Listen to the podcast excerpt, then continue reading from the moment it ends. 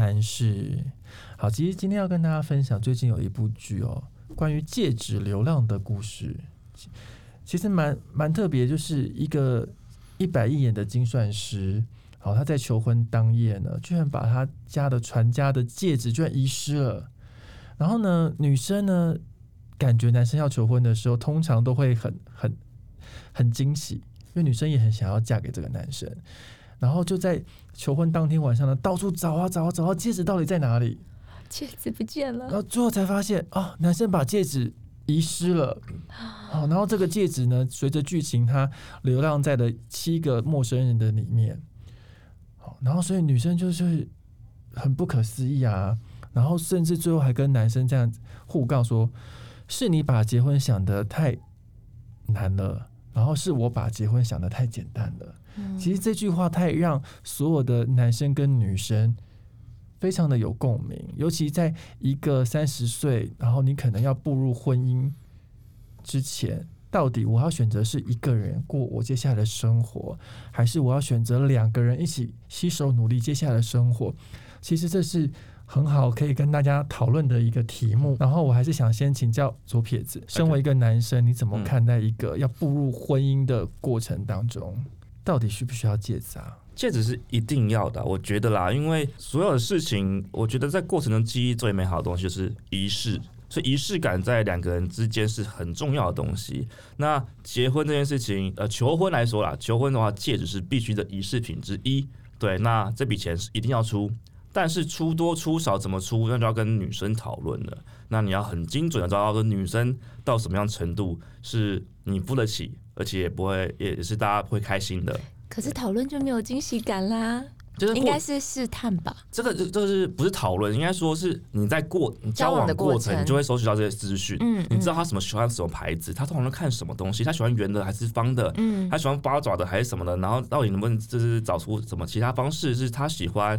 然后包括惊喜的方式，也理论上是你应该知道说他喜欢的是很多人在在旁边。一起看，还是说你们单独私下求婚就好？浪漫程度在哪边？我觉得这是在交往的过程都应该要，应该自己自己收集得到的。那你觉得一定要钻戒吗？还是任何仪式上或精神上的戒指都可以？这点的话，我我没意见，因为就是女，就是这种这样这种东西，就是呢女生说了算的东西。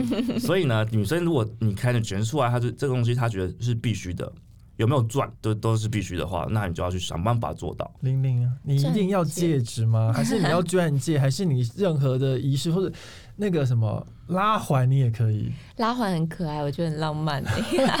可是因为我自己不不太能这样说，因为我我自己是有我结婚，我先生是有准备钻戒的。我觉得戒指这个东西不一定要有钻，可是我觉得婚戒这个东西真的是女生一定会非常非常非常重视。女生会在意这个东西，是因为可能有一有关于面子吧，有一点点会感觉上说哦，先生买什么样的戒指给我，那这是他的心意，那大家会看或什么的。但其实有关钻戒这个东西，我觉得。我在这部片里面，我我注意到的，其实反而是我认为它是钻戒衍生出来的问题。但是我比较真的很好奇的是，我想要问你们两位男生，就是你们男生在结婚的时候，是不是都会想的特别特别多啊？因为你知道，女孩子常常都是跟一个男生在一起很多年，交往很多年，却说哦，对方好像没有打算结婚，哦，对方还没有准备好好结婚，对方说我经济能力还不够，还还不能结婚。可是女生都会觉得，如果你爱我，你就娶我，我们可以一起努力，我们就结婚哪有那么复杂，可是你们男生为什么要想那么多？我们女生会觉得你根本就是不爱我啊，你才会一直拖。所以到底真的是因为不够爱，不想要赶快结婚，还是因为？你们真的给自己很多的压力，对于婚姻这件事情。而这集我觉得这个东西就必须牵扯到上一集。女生为什么会觉得这很简单很简单？因为你们都不用扛那些责任，你们都不用想说我月子中心要花多少钱，我要存多少钱，我戒指要多少钱才可以给你。上一集我们讨论过，说我们要存了一百二十万，而且是基本盘的东西才给得出来。所以你真的觉得，当当然娶你很简单。求婚很简单，但是后续那些对男生来说承诺是承诺。他既然说答应你了，理论上后面的都要给你。但女生只是觉得说你这东西不做就不爱我。可是后续如果爱你所以求婚了，但是月子中心你可能就是住很便宜的，你你接受吗？所以这件事情男生一定得要想的很复杂，这是个责任感，不是不好，我觉得是必须的。我觉得哈，男生为什么会把结婚想的这么难，是因为他把对你未来的规划、未来想要照顾你那个肩膀都计算进去了，所以这是一个疼你的责任。可是在一起很多年，甚至有些长跑九年、十年都还不结婚，是怎么回事？当然不可避免，有些人就是拖，有些人就是是没有那个冲动，因为结婚需要冲动嘛，他就觉得啊，如果我结婚要扛更多责任，然后后后续都要花更多钱。有些人真的不会，对，我们看过很多案例嘛，就是哎、诶这个交了九年都不结婚，然后呢，哎、一分手一换了新的妹子，马上就结婚了。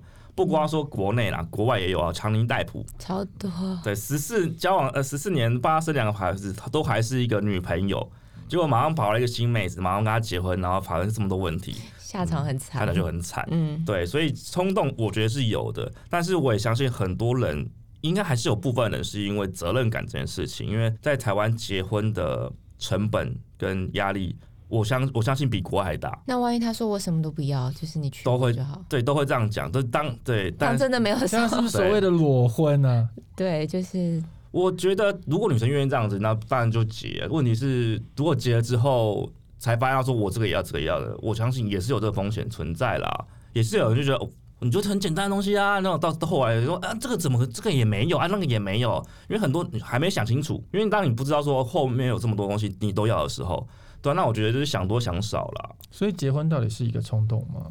你那时候为什么决定要结婚？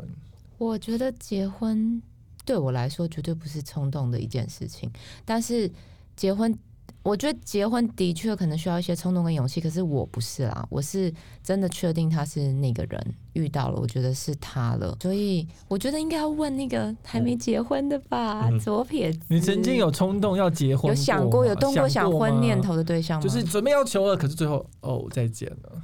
有有一个蛮接就是蛮接近的啦，我先去法国买了个戒指，然后买了，呃，买了戒指，但不是求婚戒指，只是一个普通戒指，也是有品牌的。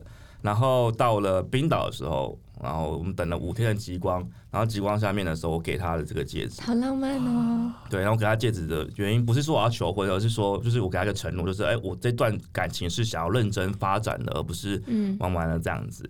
对，那也是有被嫌啦，对对对对。为什么被嫌？这戒指不喜欢。就是就是说，我就说，如果我就问问他说，如果这是求婚的话，你你会接，就是你会这么浪漫，听起来大家都说哇，这好浪漫哦，蛮浪漫的、啊。，对，他说这样你，他说这样不 OK，为什么这？样不 OK？为什么？因为没人看到，哦他希望众多人看到，啊，真的哦，我觉得没有人看到两个人的求婚好浪漫。我也这么。觉得。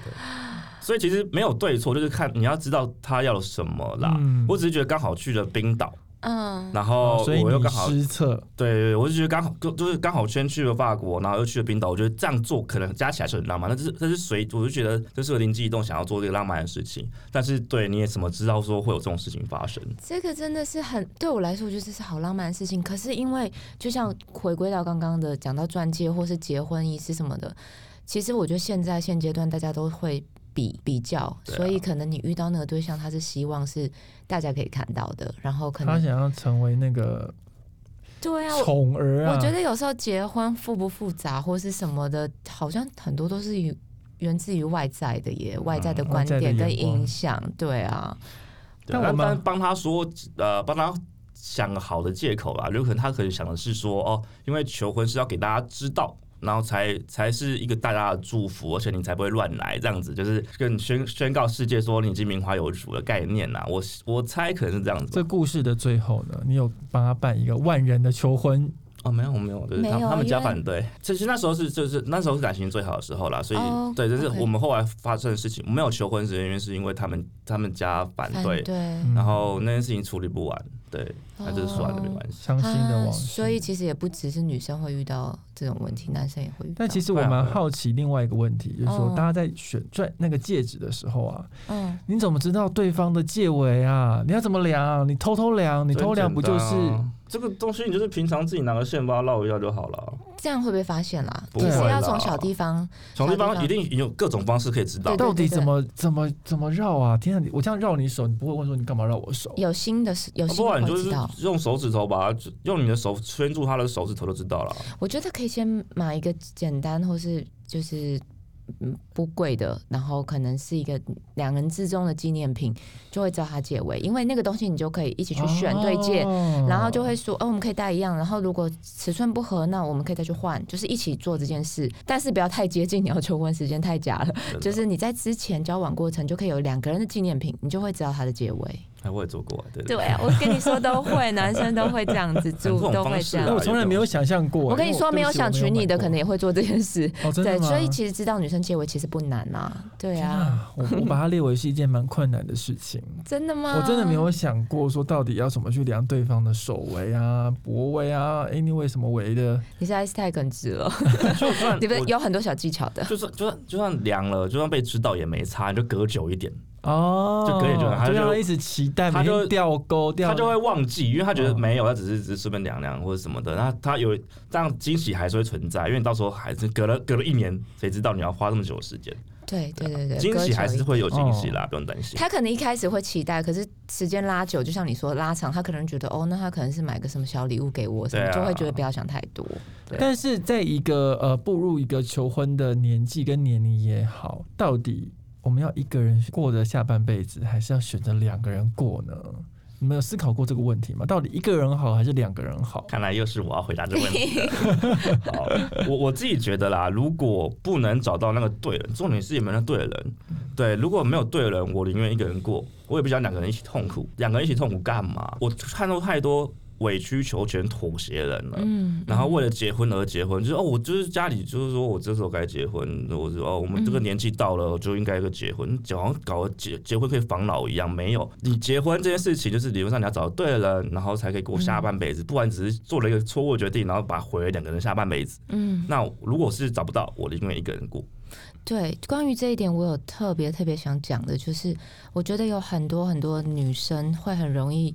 因为年纪到了，或者是因为觉得哦在一起久了就要结婚，可是我觉得女生你们一定一定要相信自己的第六感，你们绝对知道这个人能不能嫁，是不是适合的对象，你们绝对不要觉得说哦在一起久了，或者是哦我已经老了，我越来越老了，然后很急于就是就妥协嫁给另一半，因为我也有曾经交往非常多年的男朋友，他的家人也很希望我们结婚，可是我的第六感就一直告诉我。不会是他，我第六感人告诉我，他好像有一些秘密，或是观察一些小细节，他可能不会这么爱家、爱孩子什么的。我自己就很坚持，就是每次都装傻说啊，我太忙了什么，就是去避谈结婚姻这件事情。但是当你真的遇到的时候，你你真的会知道。但是你们千万不要觉得我已经那么老了，或是啊我生活那么单纯都没有新的朋友，我有机会再遇到吗？或是我有机会再认识吗？我跟你说，结婚就像再投一次胎，你们千万不要妥协，千万不要觉得应该可以调试吧，应该可以磨合吧。No，如果你们第六感觉得不对，有问题，好像还有一些些的质疑的话，千万千万不要冲动。那你们觉得结婚一定要所谓的门当户对，或者是说两个人的那个经济能力要相仿吗？我觉得，或是一高一低，如果差太多了，嗯你们可以吗？我觉得可以。我的我的部分我是觉得可以，甚至如果男方的经济状态不是很 OK，甚至是男生在家里顾小孩什么的，其实我都可以，因为我有想过在还没有结婚之前。对，就是有想过很多种可能性，但是我觉得真正的门当户对不不是真实的地位上或者是身份上，个人觉得不管是婚姻或者是朋友之间，真正的门当户对是心灵上的，你们的价值观、你们的想法是要相同的，我觉得那个才是最重要、最重要的。你左边你觉得呢非？常同意啊，因为其实说真的啦，呃，如果能能够门当户对什么什么，当然是门槛就降低到很多了。我相信很多门当不户对，或是某一一篇一一边方一个家庭单纯单一的反对的，都一定有。那当然是有很多很多的状况，但是如果你不要碰到状况，也是可以选择不要。但是说说真的，回到所有的最关键核心，还是在于两个人的相处。对啊，如果两个相处是心灵跟价值观都是 match 的话，理论上这些其他的事情应该都可以去克服。嗯，我们宁愿就是找到一个对的人，而不要去就是为了就是要门当户对找一个不对的人。但是远距离恋爱你们是可以接受的吗？我是远距离恋爱啊，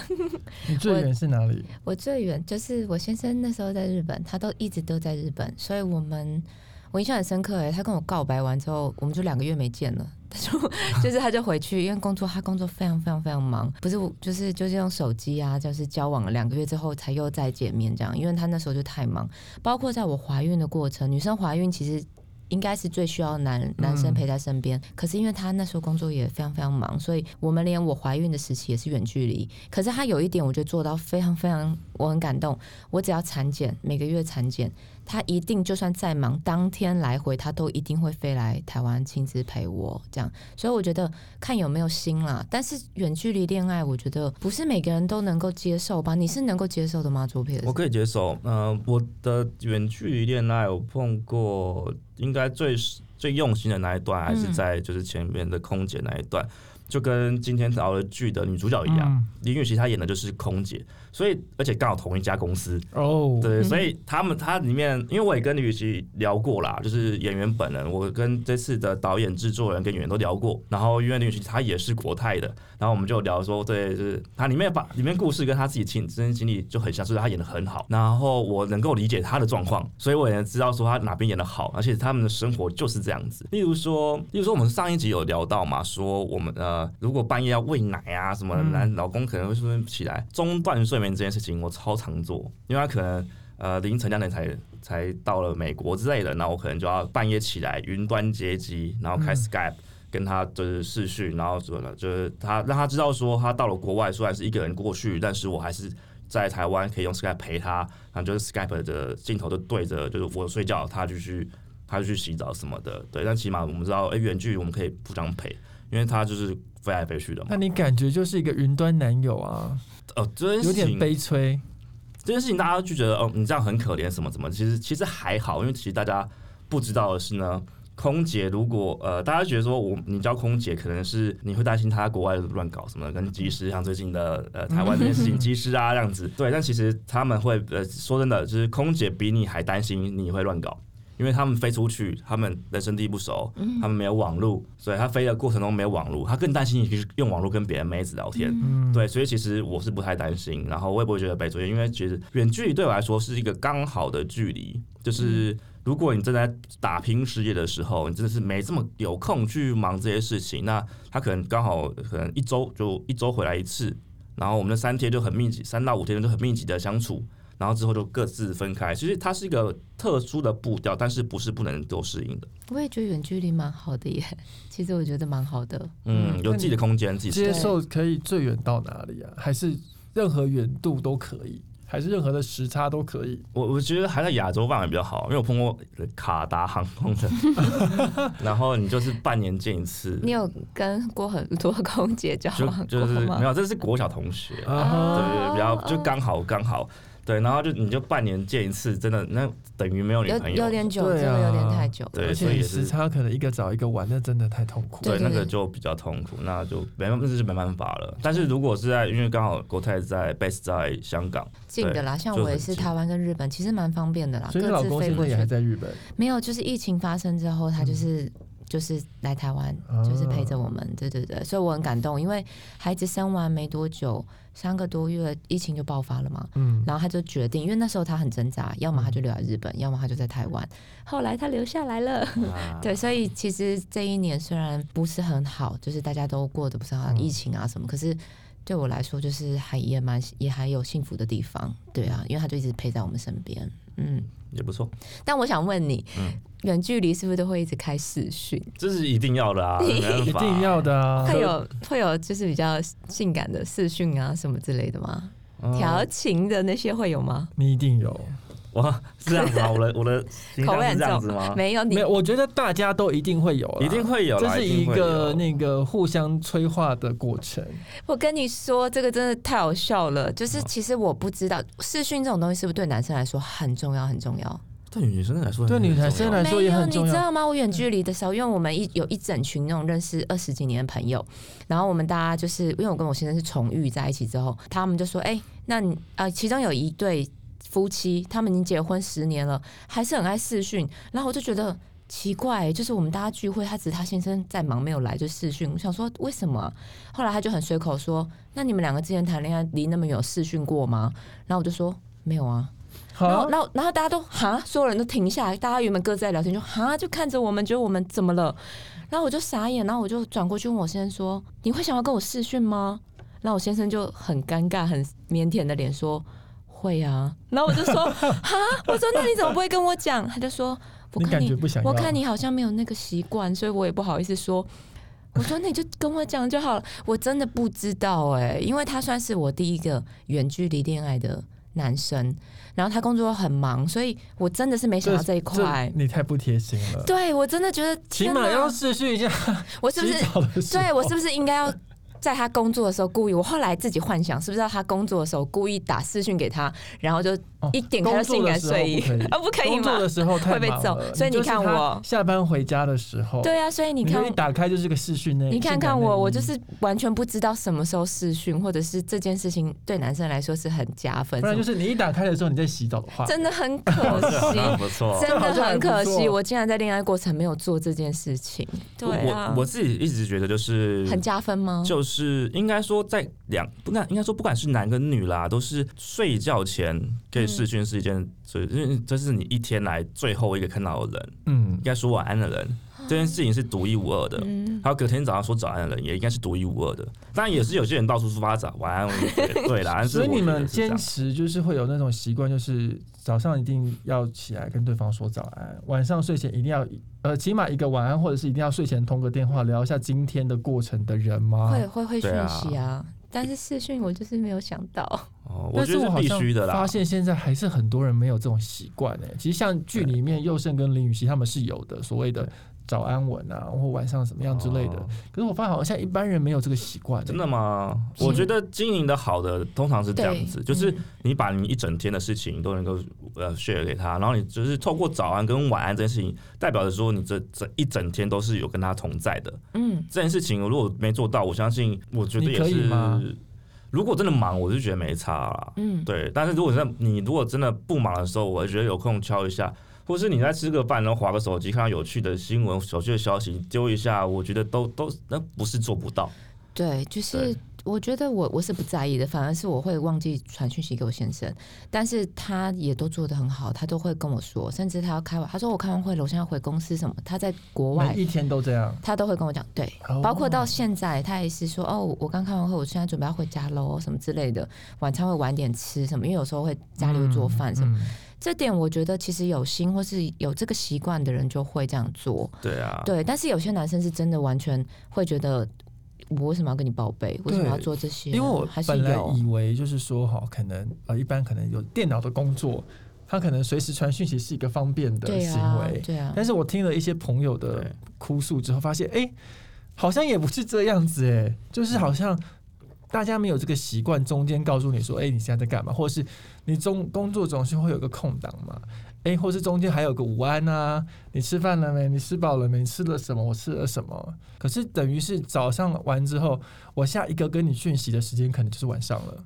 对。也 OK 啦。我我觉得还还是有很多人这个工作真的很忙，我们可以理解，可以谅解。但是因为我们今天讲的是远距离恋爱的话，那我觉得如果多做这件事情，就是报备这件事情，一定会让对方心安。因为其实远距离最麻烦的是会不安这件事情，因为你看不到，你也不知道他做什么的时候，你如果如果他不心安，他就是不爱你。嗯，对，那他就是可能在玩，他就是反正我我可能北中南都各一个女朋友，也有可能有这种人出现。那如果他愿意，他很好奇、很关心你的一举一动，我觉得你适时的回应是一件本来就该做的事情，可以让他心安，然后对这个这个整个整个感情是是有比较好的维持，而且也不花点时间，不花钱。嗯对对对，我觉得我觉得不要真的是连回复都不回复。我觉得如果中间真的在忙碌，没有传讯息都没有关系。可是如果真的有问一些事情，譬如说女生问一些事情，或者是就是丢一些讯息给对方，对方如果不回的话，我觉得会非常的奇怪，因为你不可能忙到就像是。吃个饭或什么的，你即使回一个再忙也好，就是真的能够让对方心安安心，我觉得是很重要的事。对我现在补充这补最后补充个东西就好，就是呢，呃，我觉得这些东西是双向的啦，因为其实你不能要求说，呃要求对方一直给你这些 feedback 才能让你心安。你自己要你要做远距离的恋爱的话，就是如果他们真的很忙，忙到没有空回你的话，你应该也要做到说，哎、你知道自己说要控制自己心，不要这么的紧张或吃胡思醋这乱想样子。，嗯没错。嗯嗯嗯我特别好奇两位哦，觉得什么样的男生哦值得嫁？那什么样的女生值得娶？因为像我身旁就有一个例子，就是我有个女生的朋友，她身高一五六，她就说呢，她择偶的条件就是男生一定要一八零，因为她觉得一五六加一八零两个这样子除起来基因刚刚好，孩子至少有一七零以上。她不希望不希望她未来的儿子或女儿身高像她一五六太矮。那我想特别想请教玲玲，你有会所谓的身高癖吗？我有哎、真的假的？你老公几公分我？老公好像一百八十三吧。哎、那很高哎、比我还高。对我我自己是很喜欢高的男生，然后像我通常其实如果一个男生身高高的话，大部分都会还蛮吸引我的。我我觉得我算是有严重的恋高癖，对我很喜欢那我可以。先问你嗯几公分吗？我自己一百六十四，所以你也有想说你未来的另下一代就是有身高综合吗？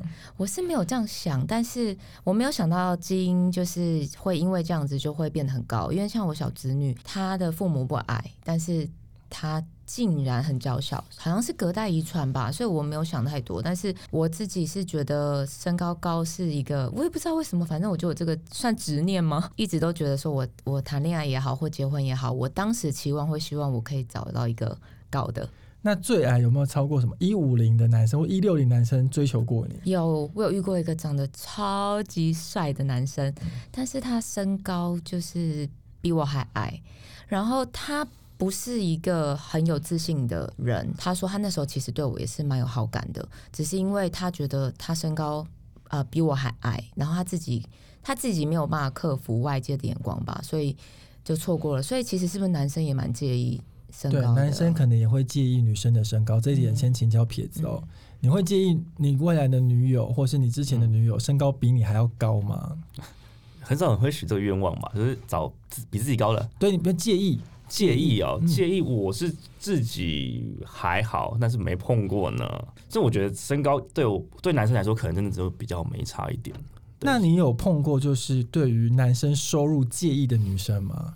比如说在交往的时候，他就跟你说：“哎、左撇子，我希望你月收入要高达六万以上，这样子我跟你在一起，我才比较有安全感。我觉得碰到的状况，我猜啦，大部分是不会讲明白，但是会有那个标准在，所以那反而更麻烦。你能够数据化，还是说哦，我如我这个数据化给你，然后我就解决了？没有，他们是会比较就是我希望这个要这样，整整体来希望怎么怎么样的时候，会更麻烦。这个压力不不可能没有嘛，因为其实你真的要在台北能够买车买房还不靠家里的话，这个压力是蛮大的。女生通常都不会讲明哎、其实，对啊，不会讲明的，嗯。但是那个压力就是就是存在嘛，对吧？但男生其实不太会要求另外一半女生的收入，对不对？对啊，我们不会啊。那你会要求男生的收入要多少以上吗？我自己如果是在恋爱的时候，我觉得不会在意；然后在恋爱的时候还没进入婚姻的时候，可能都会觉得收入不是很重要。嗯，可是当你真的结婚之后，你会发现，有时候收入不一定呃要用多少来去衡量，而是这个人有没有责任感的问题。因为我也有朋友，她嫁给她先生，然后她先生是一个工作上很没有责任感的人，所以其实不管他的收入是。基本上，我觉得如果没有责任感这件事情，他的工作收入就一定不可能会高嘛。嗯但我觉得，如果一个男生有工作，他在工作上很有责任感，加上他的工作的态度跟环境状态是好的话，就是他会想要一直往上的话，我觉得才会是婚姻没有问题的，就是最重要的事情啦。应该但我想。再进一步问哦，就嗯严肃一点点哦，嗯因，为你们现在是一家三口，对不对？。对，那你觉得一家三口这样子收入大概要男女生收入合计多少才能支撑一个家庭三口的开支？我自己因为每个人喜欢的生活品质不一样哎、可是嗯如果是我自己的认为，嗯，我觉得至少要超过十五万呢、哎、真的很高哎、嗯，应该算高，对，因为因为先不要讲，先不要讲有没有房子，或是、嗯，或者是各方面，你包括租房啊，然后日后我觉得有小孩的教育费的时候，可能嗯是超过二十的，是更多的。嗯但是我觉得。如果要过得不错生活品质，然后譬如说你出去餐厅吃饭，你不用去考虑说价格，那你想吃什么就吃什么。那这方面的话，我觉得十五万至少吧，如果加上有小孩的话，很高吗？左撇子，左撇子，你觉得嗯十五万男女生加起来很高吗？我觉得如果男女生加起来，应该是可达到的目标，前提是如果能能够双方都来工作，那小朋友怎么办这件事情啊？对我来说，但十五万十五万，我觉得相对于一般的人的生活，可能还是高了些，因为可能台湾的，我们上次有有看个报道嘛，呃，五万五万低于五万的的劳工阶级，好像四百多万人吧也是，比例蛮高的。蛮多的，但是五就是台湾两千多万人嘛，嗯，所以五分之一的人，就每五个人就是低于四万块的状态。何况何况台湾的贫富差距这么高，一定有人把那个水准拉超高的。所以我相信是可能五个里面可能有两三个人可能是不到五万的，嗯那就 double 好，两个人加起来不一定到十万。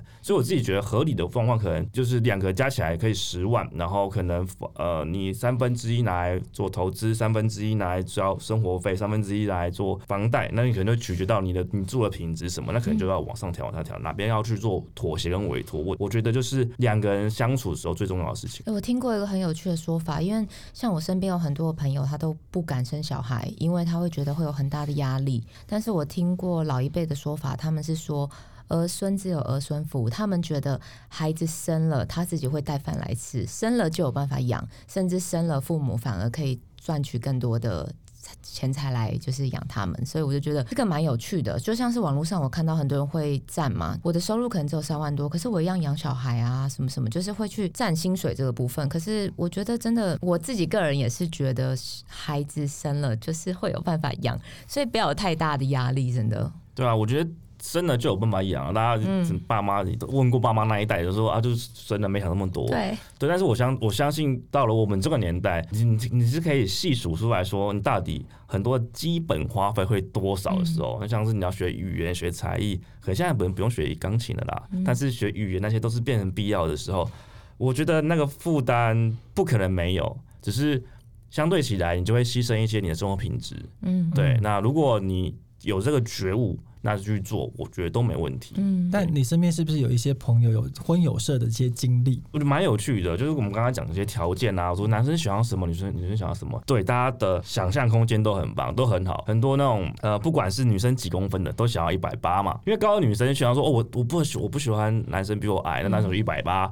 问题是重点就是一百五十了，你也说我要一百八，理由是什么？说他可以比如说平均，这为下一代，我就觉得这都有有一点荒谬。荒谬之处在于说，女生的要求，就算她可能离过婚。嗯还有有个小孩离过婚，她也是要求我要月薪二十万。你看月薪二十万，我比刚刚还高。四个人的收入、哎，对她一个对啊希望男生一个人就要二十万，然后又要高又要帅，那为什么要跟你在一起？对啊，对啊，同样的男生那边也是哦，那在那边的时候，我他可能哦不善言语，然后长相就是也不打扮什么的，可是他就想要正妹，超级正妹那种的，那都每次都只讲反问一句话，就是你可以要求这些东西，但是他们达到那些条件之后，他为什么要你？你能给什么？嗯，对啊，我是这样觉得啦。这个条件我很想送他们一首歌、哎，嗯什么歌？我想点播刘若英的《一辈子孤单》。对啊，孤老终生是不是？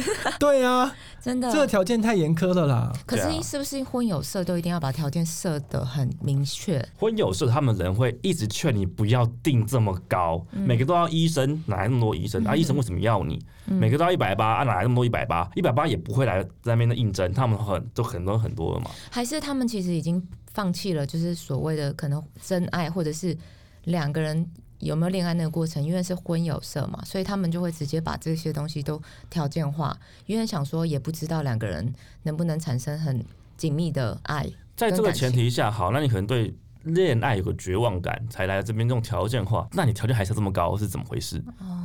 眼高手低啦，对吧？嗯，就像我有个朋友啊，他们就是有一些什么所谓的妈妈群主啊，嗯。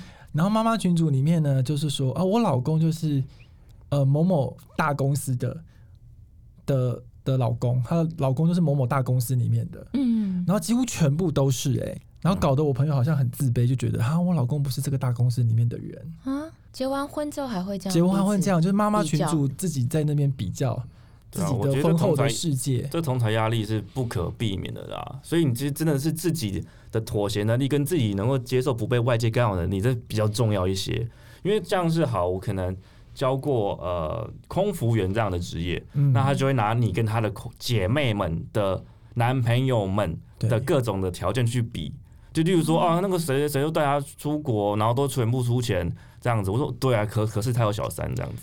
那你觉得你曾经被比过哪哪一件事被比到最痛心，戳到你的痛处？痛处哦，对，我觉得比比有钱这件事情真是比不完。嗯。对，对，然后你的价值观就是只在跟往上比，可是就我刚刚说了嘛，嗯这个男女生姐妹的男友 A，他可能每次都带她出国吃好料，嗯。然后包吃包住包机票，可是你看不到的是，他可能包小三，啊，对。对。对他也不姐妹也通常不会跟你讲，因为是面子问题。对，对，因为女生可能大部分的在一起的时候，大部分是聊，就是要么炫耀自己男朋友多好，要么就是吐苦水，男朋友多多烂而已。对，所以你听到的东西不一定客观，真的，对啊，那你要把大家的好拿来跟跟自己男友比，我觉得这件事情就有点荒谬啦。因为这件事情，如果我们两性颠倒，如果我在跟女生女女朋友说，哎、那个别人的女朋友啊，那个身材多好，你不觉得讲这个男生是渣男吗？你会觉得这个男生是渣男吗？嗯，女生应该没有办法接受，哎如，果不可能如果对你你老公跟你说，哎、我旁边朋友就是一罩杯的、你